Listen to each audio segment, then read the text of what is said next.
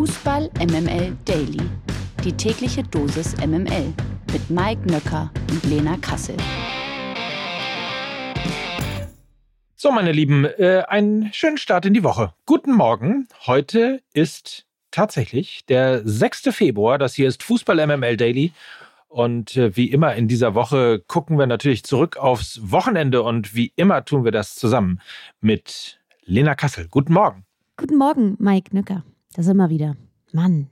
Wie Zeit war dein fliegt. Wochenende? Ja, die Zeit fliegt. Äh, Wochenende Ja. war wieder viel los, ja. Großartig. Ich hatte das erste Mal in meinem Dasein, ich glaube, so etwas wie äh, Schwarzlichtfarbe in meinem Gesicht. Ähm, was ich definitiv bereue, weil es auch heute noch nicht abgeht. Und Was hast du denn schon wieder gemacht? Mann, Lena. Eigentlich brauche ich gar nichts sagen, weil du weißt ja. Ach so, übrigens, ähm, nächste Woche ist ja Karneval. Äh, also könnt ihr euch jetzt schon mal darauf einstellen, dass das äh, die letzte Woche sein wird, in der ich diese Stimmfarbe haben werde. Ab nächster Woche dann wieder Kathi Karrenbauer für euch. Der Kommentar der Woche. Natürlich müssen wir zu Beginn dieser Woche erstmal über Manuel Neuer sprechen. Der Kapitän der Bayern hat seinen Club in einem Interview mit der Süddeutschen Zeitung nämlich scharf kritisiert. Ihr werdet es mitbekommen haben. Dabei geht es vor allem um die Entlassung seines langjährigen Torwarttrainers Toni Tapalovic. Dieser Schlag hat mich extrem getroffen, sagte Neuer. Die Entscheidung sei für ihn, Zitat, aus dem Nichts gekommen. Ich habe das überhaupt nicht verstanden. Mich hat das richtig umgehauen. Ich hatte das Gefühl, mir wird mein Herz rausgerissen. Das sagte Neuer und er legte noch einen drauf. Das war das Krasseste, was ich in meiner Karriere erlebt habe und ich habe wirklich schon einiges erlebt. Die Reaktion der Münchner Führungsriege ließ nicht lange auf sich warten. Sportvorstand Hassan Salihamidzic sagte zum Beispiel, dass er von Neuer als Kapitän etwas anderes erwartet. Neuer habe, Zitat, persönliche Interessen über die des Clubs gestellt. Tja, Lena, alle warten natürlich jetzt gespannt auf deine Einschätzung. Bist du eher auf Neuers Seite oder kannst du die Kritik des Clubs nachvollziehen? Also ich glaube, übergeordnet muss man erstmal sagen, dass dieses Interview einen Einblick in Manuel Neuers Seelenleben gegeben hat, ähm, wie man ihn, glaube ich, zuvor noch nie bekommen hat. Ehrlich, nahbar, hatte das Gefühl, an allen Ecken und Enden menschelt es so ein wenig und oft ist er mir zumindest als öffentliche Person so aus den Händen geglitten, immer so wenig konkret, wenig nahbar und deshalb äh, fand ich, dass dieses Interview einen ganz neuen Eindruck ähm, gegeben hat, wer Manuel Neuer vielleicht eigentlich ist. Schön auch, dass so ein Interview in diesen modernen Zeiten überhaupt noch möglich ist. Ähm, das erstmal vorangestellt und aus Bayern-Sicht natürlich ist das äh, ein super GAU. Ja, der Kapitän äußert sich vereinsschädigend in einer Phase, wo es ja sowieso schon medial so laut ist wie lange nicht. Ich kann mich da noch an ein Philipp Lahm-Interview, glaube ich, 2010 in der Süddeutschen erinnern, das ja auch riesige Wellen geschlagen hat.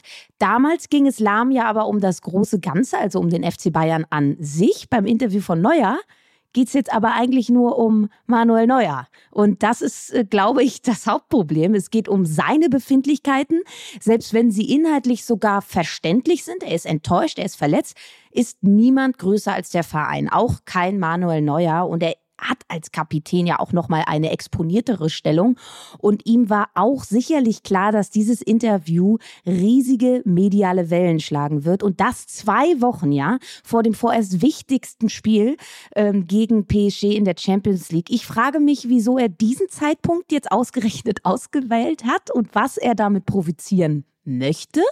Trainerwechsel möglich? Ich meine, Müller hat ja damals auch mit öffentlichem Druck Kovac rausgehauen. Wieso sollte Neuer das jetzt nicht auch mit Nagelsmann versuchen? Das schwingt da so ein bisschen mit. Er hat ja auch in diesem Interview betont, dass der FC Bayern anders sein will, wie eine große Familie, wo das Menschliche im Vordergrund steht. Und das ist ja auch jahrelang der Faustpfand gewesen, den die Bayern hatten und das, was sie eben auch von anderen Vereinen unterschieden hat.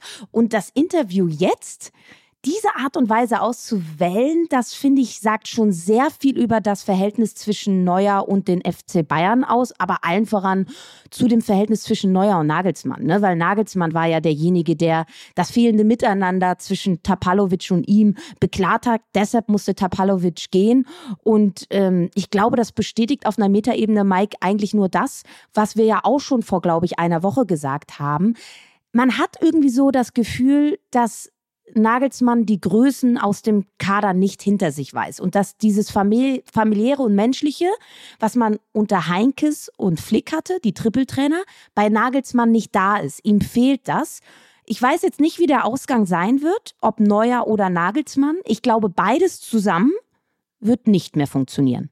Ja, wird abzuwarten sein. Ne? Trotzdem finde ich es ehrlicherweise ein bisschen ähm, fragwürdig, warum man quasi in allen Branchen äh, kritisieren darf, kritisieren soll. Das Einzige, wo man es nicht darf, ist dann im Fußball, weil äh, dann ist man ein Nestbeschmutzer. Mhm. Also das ist so ein bisschen das, was mich so ähm, ja auf der anderen Seite auch so zurücklässt, weil du gerade gesagt hast, er menschelt, er ist total nahbar, ähm, er zeigt sich zum ersten Mal wirklich so, ähm, wie ich auch glaube, wie, wie er halt ist oder wie er zumindest irgendwie auch das Gefühl hatte, sich mal so zeigen zu wollen, weil er ja immer so ein unnahbarer Typ mhm. ist, der so irgendwie glatt funktioniert und perfekt funktioniert wie so ein Schweizer Uhrwerk quasi.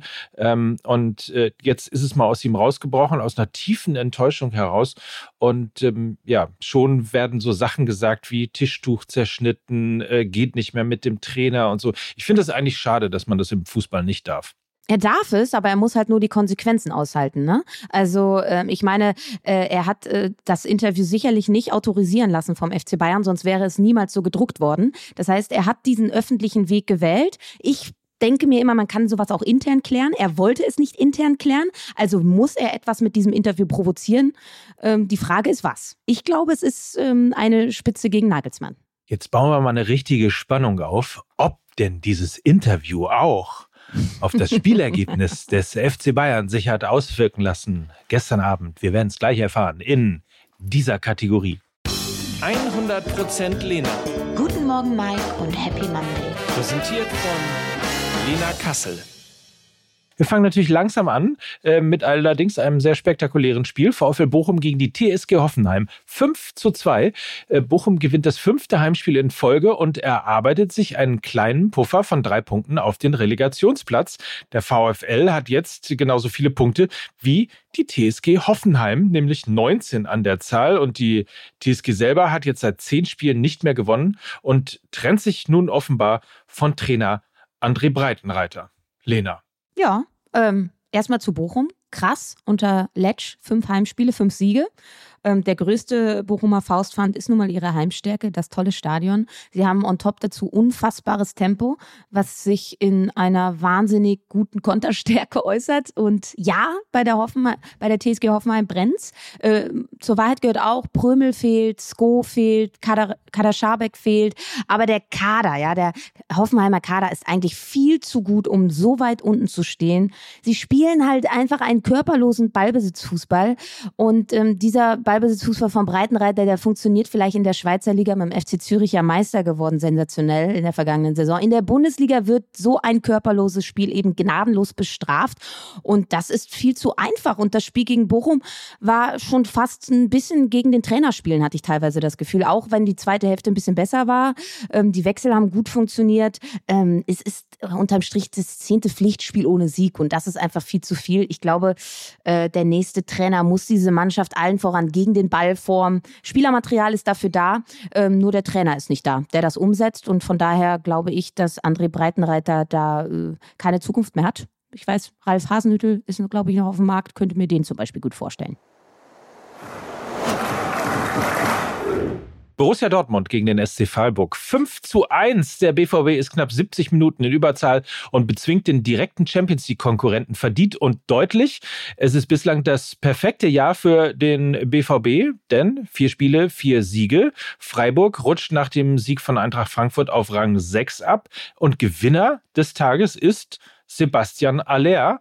Nämlich zum ersten Mal hat er getroffen in einem Pflichtspiel für den BVB und das ausgerechnet am Weltkrebstag. Übrigens, ähm, man hat, glaube ich, diesen, diese kleine Ausbuchtung am Mittelkreis gesehen, denn anlässlich des Internationalen Weltkrebstages hat Borussia Dortmund das Spiel gegen den SC Freiburg genutzt, um auf die Früherkennung und Behandlung von Hodenkrebs aufmerksam zu machen, unter dem Motto Eingriff ist die beste Verteidigung. Und ähm, was mit diesem einen Griff oder dem Eingriff äh, gemeint ist, das könnt ihr nachlesen unter äh, bvb.de auf der Seite von Borussia Dortmund, bvb.de slash Krebsvorsorge. So, ein Zeichen gegen den Hodenkrebs, ein Tor von Sebastian Aller und fünf insgesamt für Borussia Dortmund. Ähm, wir lassen diese tolle Aktion mal beiseite und analysieren mal das Spiel, Lena. Also erstmal die schönsten Geschichten schreibt ja immer noch der Fußball. Immer noch. Das ist ja, ja irre am Weltkrebstag. Ach, herrlich, schön. Ähm, ja. Wir analysieren das äh, 2 zu 1 von Adeyemi. Für mich ein bisschen maßgeblich für die Entwicklung vom BVB in den letzten Wochen. Plötzlich, ja, macht dann der viel gescholtene Karim Adeyemi sein zweites Tor für den BVB. Der viel kritisierte Brand bestätigt auch seine herausragende Form mit dem 4 zu 1. Wird meiner Meinung nach generell viel zu sehr unterschätzt, zeigt wirklich richtig starke Leistungen seit Monaten.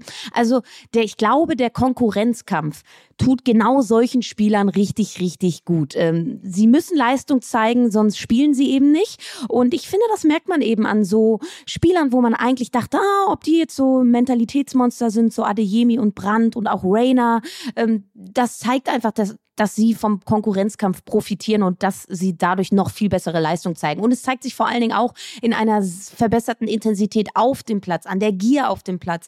Wenn du nicht alles gibst, ja, dann sitzt du halt auf der Bank, weil man dich einfach qualitativ gleichwertig ersetzen kann. Das ist eine Oase für Edin Terzic und ein Momentum, was die Dortmunder gerade auch so ein bisschen heraufbeschwören. Ne? Also die Siege ob eklig wie gegen Mainz oder Augsburg, wo es eher unverdient war. Und das sind aber auch Gegner gewesen, wo sie eigentlich in den letzten Jahren gerne mal verloren haben. Oder auch Siege gegen äh, eigentlich also gute Teams wie gegen Leverkusen. Das ist jetzt ein psychologisches Momentum, ein psychologisch guter Lauf, den sie, glaube ich, in den letzten Jahren in der Form nicht so hatten.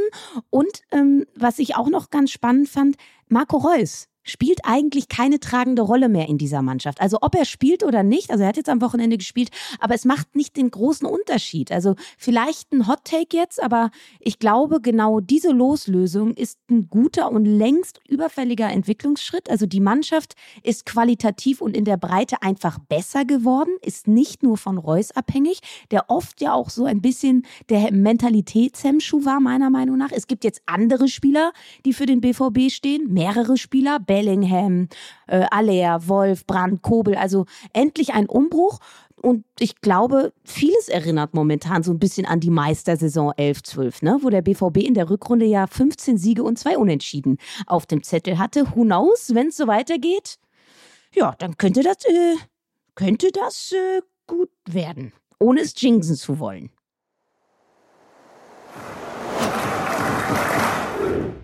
Union Berlin gegen Mainz 05. Zumindest über Nacht übernahm Union Berlin die Tabellenführung. 2 zu 1 gewann man nämlich gegen Mainz 05. Nach dem Pokalsieg unter der Woche siegte die Elf von Urs Fischer auch gegen Mainz. Ähm, Union ist jetzt seit fünf Spielen ungeschlagen. Wichtig für die Berliner. Jordan beendet seine Torflaute und erzielte den Siegtreffer. Mainz ist nach der Niederlage jetzt Zwölfter. Also, erster Verfolger und über Nacht sogar ähm, Tabellenführer. Und das bringt natürlich wie immer den Boulevard auf die Spur mit der großen Frage, kann Union Meister werden? Hat Union Lena Kassel denn meisterlich gespielt? es, war, es war Union Masterclass Fußball. Äh, Flanke, Kopfball, Schuss, Tor. Ähm, und die Mainzer befanden sich halt so wie viele andere Mannschaften im fußballerischen Würgegriff von Union. Und das meine ich ganz wohlwollend. Also äh, die Mainzer kamen fußballerisch überhaupt nicht in die Gänge, weil die Unioner eben wieder ihr Spiel aufgezogen haben. Wie sie den Gegner mit ihrer Spielweise wirklich beeinflussen, ist äh, bemerkenswert. Dazu gewinnen sie diese engen Spiele. Ähm, jetzt auch wieder den, der Siegtreffer kurz vor Schluss. Sie gewinnen viele zweite Bälle. Sie wollen diese drei Punkte haben. Dazu eben die Festung Alte Fürsterei weil wir haben über all das schon gesprochen, dass sie aber weiterhin so weit oben stehen. Ja, das ist natürlich ein nachhaltiges Qualitätsmerkmal für die Eisernen, aber für mich auch ein verheerendes Zeichen für die Bundesliga, dass so viele Mannschaften ähm, da einfach nichts einfällt, um Union auch mal zu fordern und auch mal zu formen, ein anderes Spiel durchzudrücken. Sie spielen ja einen guten, aber einen total vorhersehbaren Fußball. Ich finde das beeindruckend, aber eben auch bedenklich zugleich. Borussia Mönchengladbach gegen Schalke 04. Es bleibt dabei, Gladbach kann in dieser Saison keine zwei Spiele in Folge gewinnen. Die europäischen Plätze rutschen für die Fohlen derzeit in weite Ferne. Und für Schalke ist es nach dem Spiel gegen Köln das zweite torlose Remis in Folge. Immerhin der Abstand auf den Tabellen 17. Hertha schrumpft um drei Punkte. Ja, irgendwie eine Nullnummer, genauso wie das Spiel. Ja, trotzdem glaube ich, dass das Spiel für beide auch was Richtungsweisendes hat. Also die Schalke haben ihre Defensive in den Griff bekommen. Zweites Spiel ohne Gegentor. Das ist eine riesige Weiterentwicklung. Die Verpflichtung von Moritz Jens, ähm, großer Stabilisator für die äh, defensive Stabilität. Äh, Malocha-Mentalität wieder da. Sehr starke zweite Halbzeit gespielt. Und ich glaube auch die Rückkehr von Uwe Jan als Flankengeber könnte ein Gamechanger sein für die noch ausstehenden Spiele. Also Schalke zwar letzter, aber Schalke lebt und Schalke ist da. Und wenn sie jetzt vorne noch treffen, dann haben sie große, große Chancen, doch noch in der Liga zu bleiben. Und das wäre auch gut so, meiner Meinung nach. Ähm, dieser, dieser Verein ist viel zu groß, als dass er in die zweite Bundesliga gehört.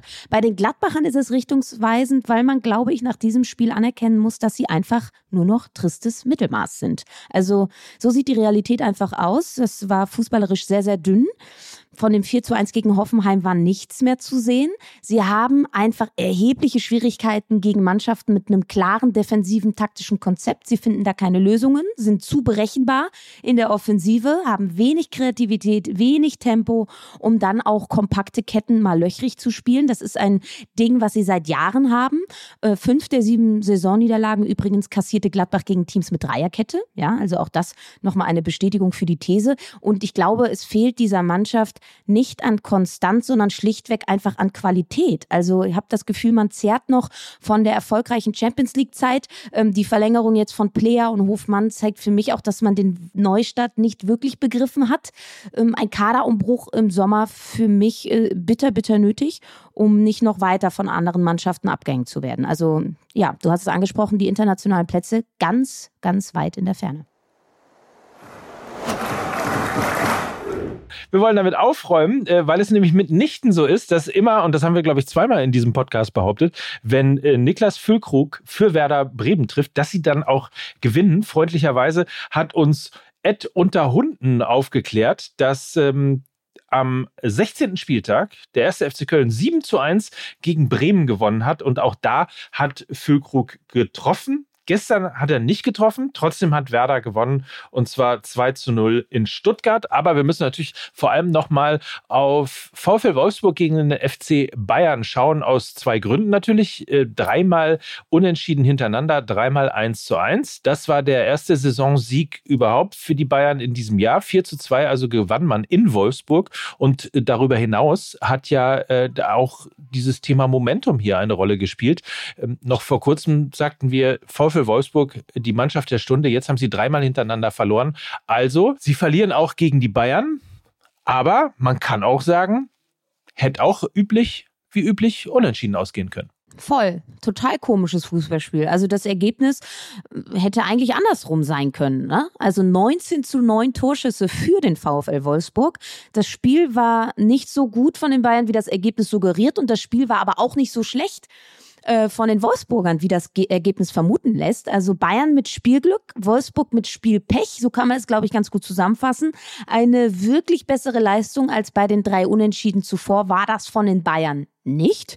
Mir hat die Schärfe im eigenen Spiel gefehlt, einfache Fehler im Spielaufbau, fehlende Zweikampfwerte, fehlende Handlungsschnelligkeit. Also und auch die Defensive hat äh, wieder ordentlich gewackelt. Deshalb kam es eben auch zu den 19 Torschüssen vom VfL Wolfsburg. Und das ist, ähm, glaube ich, im Hinblick auf das Spiel gegen PSG ein, ein großes Warnsignal, ähm, weil die werden die Fehler natürlich bitterböse bestrafen. Wolfsburg ist aber eben nicht der PSG.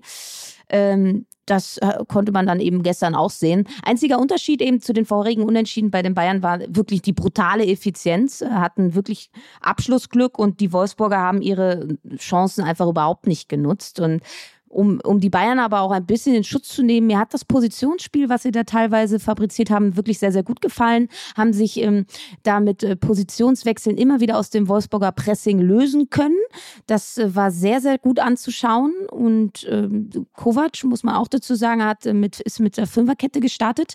Hat überhaupt nicht funktioniert. Er hat nach einer halben Stunde wieder umgestellt. Da stand es dann aber auch schon 3 zu 0. Ne? Also ich glaube, hätte, hätten die Wolfsburger mit einer Viererkette gespielt, ähm, hätten sie die ähm, Flügel Flügel besser in den Griff bekommen, waren da ständig in Unterzahl, weil die Bayern eben mit, mit einer Viererkette gespielt haben und dementsprechend ähm, doppelt besetzt auf den Flügeln waren. Und das ähm, ja, hat, glaube ich, diesem Ergebnis ähm, seinen Bärendienst erwiesen. Also die Fünferkette von Nico Kovac, das war ein Fehler, das wird er auch so sehen.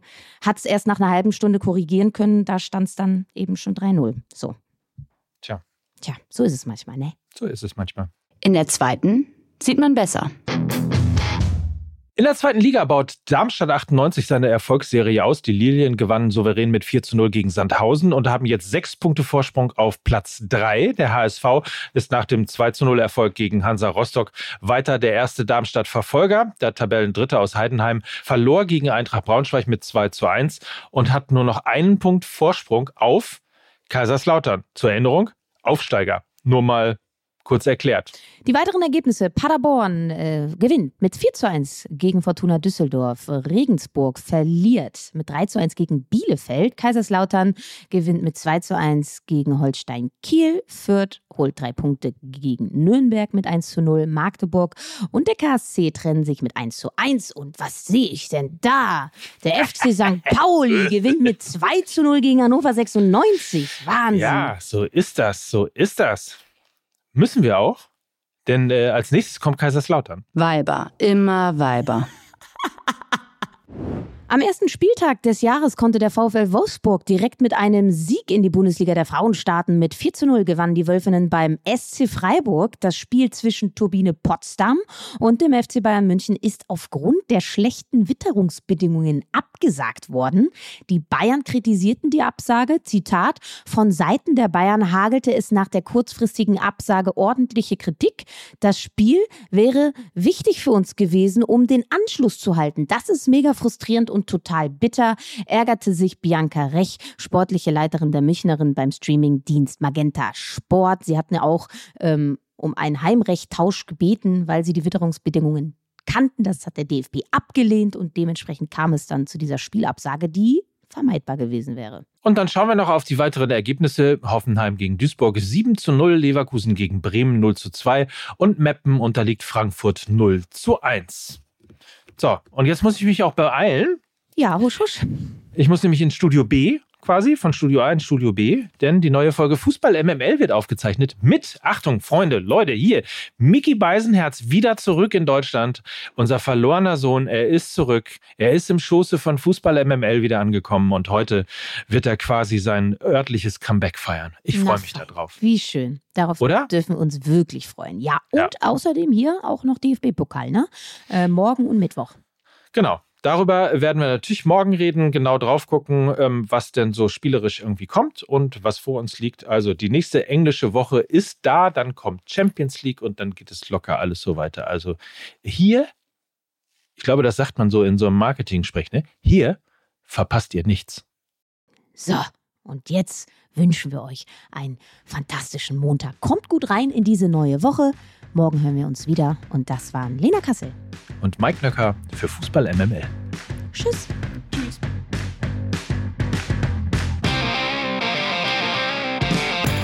Dieser Podcast wird produziert von Podstars bei OMR.